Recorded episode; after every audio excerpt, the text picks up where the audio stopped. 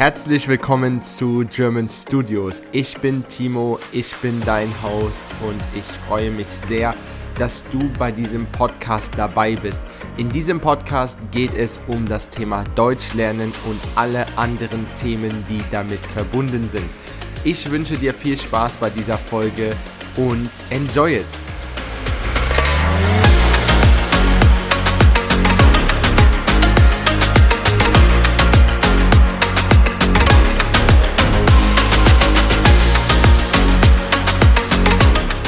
Hallo und herzlich willkommen zu einem neuen Podcast mit mir. Ich bin Timo von German Studios, your teacher for learning German easy and super quick, understandable, and also afterwards you'll be able to use our language.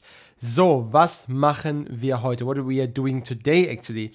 Ich habe einen A11 course. I'm having like a totally beginner A1.1 course, and they had a little bit, let's say, struggles with the mm, let's say alphabet. So we spoke about the alphabet, so A, B, C, D. And by the way, I did already a podcast about this kind of topic. So if you scroll through my podcast history, you can see that there is an entire episode just about the alphabet.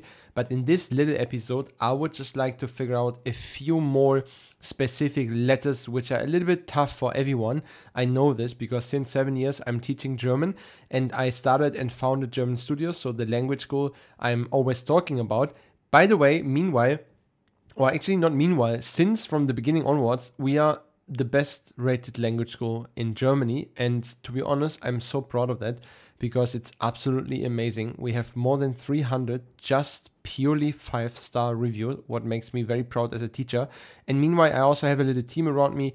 And uh, I just remember my times back when I started, when I just had a table and like four chairs, and I was just like teaching there while I'm standing because I even didn't have a chair because there was no money for it. And yeah, meanwhile, there's just like a big team behind, so it's an amazing story. Once I will also do a podcast about that. This comes soon, but today that's not the topic. The topic is about the Umlaute. So Umlaute in Deutsch sind Ä, so this is the A with the two dots, Ö, this is the O with the two dots, and Ü, this is the U with the two dots. So this is so hard to say. I say it one more time slowly. Ä, Ö, and Ü.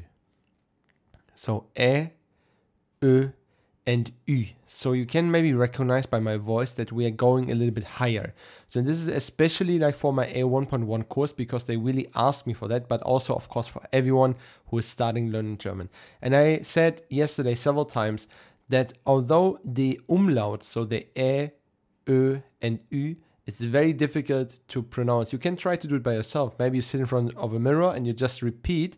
You just go E, Ö, Ü, and you try to, to catch it if you say the the letters by itself, then it's very tough. But actually, we use them never single. So why you should say this letter by by itself? It's very let's say it's a very uncommon situation to do that. But the point is, if you use them in a word, it's super super simple. And this is also what I tried to say yesterday, because if you, for example, say a word, let's say with the e, let's say Äpfel. Maybe you also try to do this with me. You say Äpfel. Äpfel means apples. So the singular is der Apfel, the plural is die Äpfel. And then you see it's way easier.